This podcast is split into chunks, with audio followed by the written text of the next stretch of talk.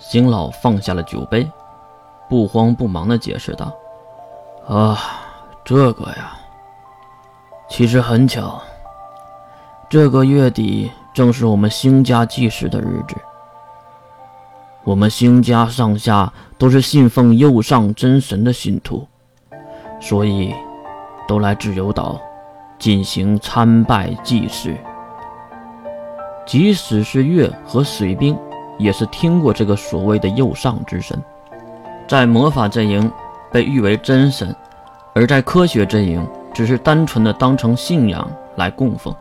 无论是世界各地的任何信徒都知道，右上真神成神的地方就是这个叫做自由岛的地方。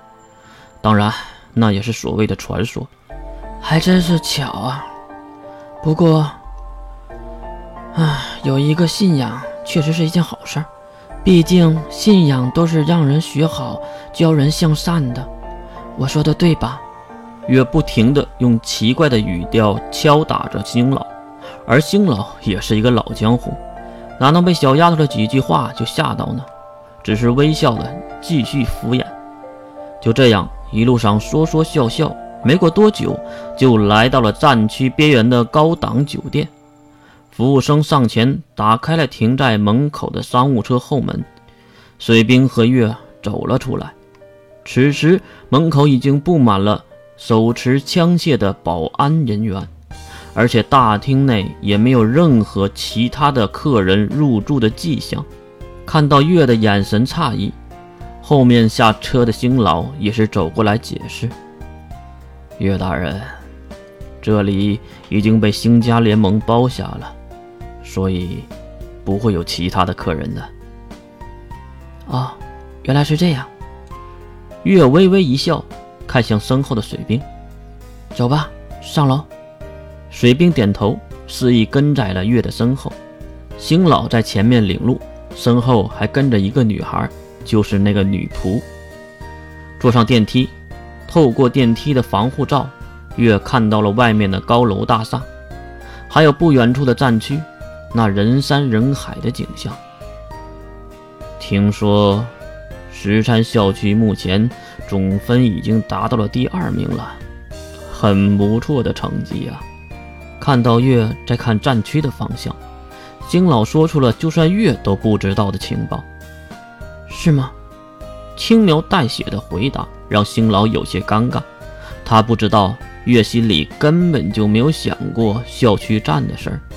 毕竟自己能不能活到校区站结束都是一个谜。随着电梯“叮”的一声提示，门分左右的打开，星老率先走下电梯，并做出了请的手势。月河水兵也是紧随其后，来到了眼前的走廊里。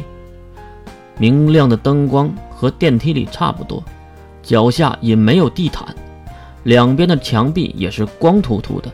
毕竟这里是酒店，并不是星家联盟的总部，看着稍微寒酸一点。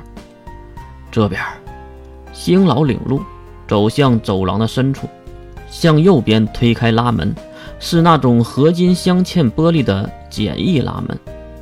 当门打开后，这里竟然是一个茶水间，不少的饮水用具，还有咖啡机什么的摆设在那里，而休息区的沙发上也坐着。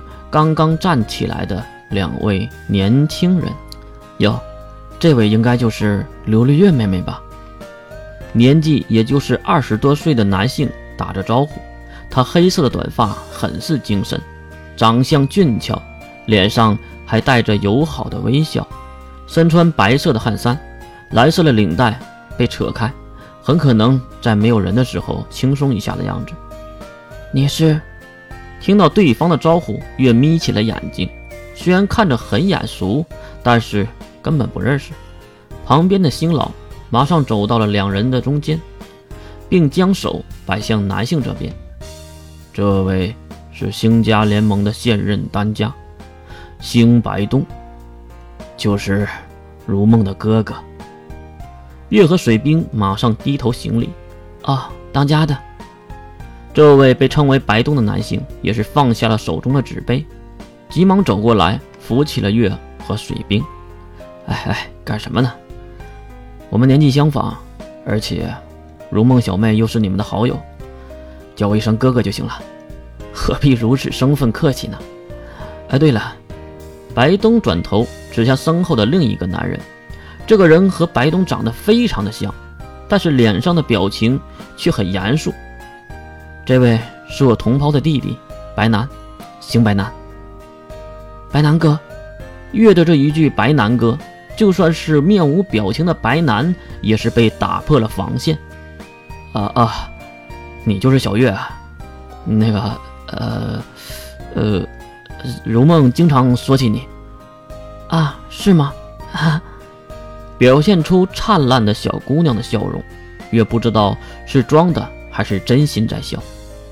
那这位一定是水兵吧？